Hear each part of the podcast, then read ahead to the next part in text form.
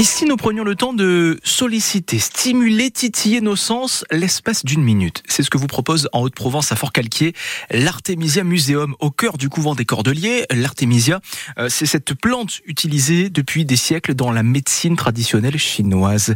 Bonjour Xavier Lemonde. Bonjour. Directeur du musée à, à nos côtés. Alors présentez-nous ce lieu unique dans notre région. On est euh, à contre-pied des musées du parfum, à Grasse par exemple.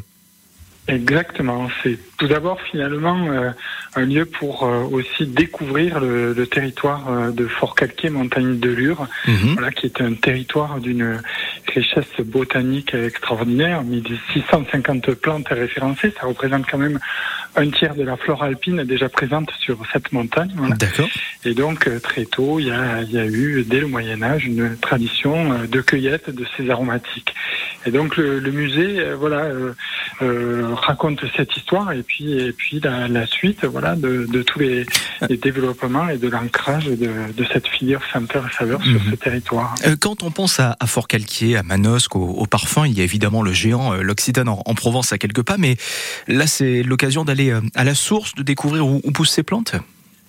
Alors plus, plusieurs plantes effectivement avec euh, chacune le- leur histoire, leurs vertus médicinales ou, ou aromatiques.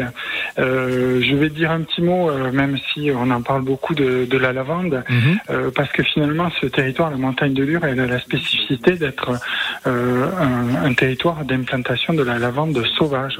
Et historiquement, avant même qu'on parle de lavande de culture, euh, il y avait euh, voilà une tradition de, de cueillette. Et la particularité, c'est qu'on va rencontrer sur cette montagne les, les deux lavandes. En fait, voilà, tout le monde ne, ne, ne connaît pas la lavande officinale, celle qui pousse au-delà de 600 mètres d'altitude Mhm.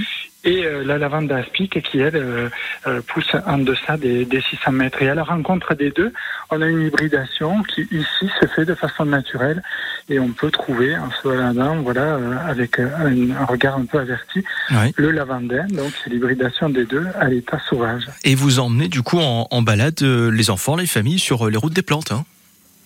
Voilà, on, propose une multitude de voilà de d'ateliers différents euh, pour petits et grands. Et donc euh, notamment cette année on propose une balade botanique le, le mercredi matin euh, pendant la période estivale de, de bonne heure voilà à 8 heures à la fraîche pour euh, voilà aller euh, en situation de découvrir euh, ces plantes apprendre à les à les reconnaître et puis euh, et puis Ouais. à les sentir. Eh bien, c'est l'heure d'y aller. Vous retrouvez l'ensemble des ateliers et balades de l'été sur artemisia-museum.fr. Euh, Les balades qui sont gratuites pour euh, les moins de 8 ans. Merci Xavier Lemonde d'avoir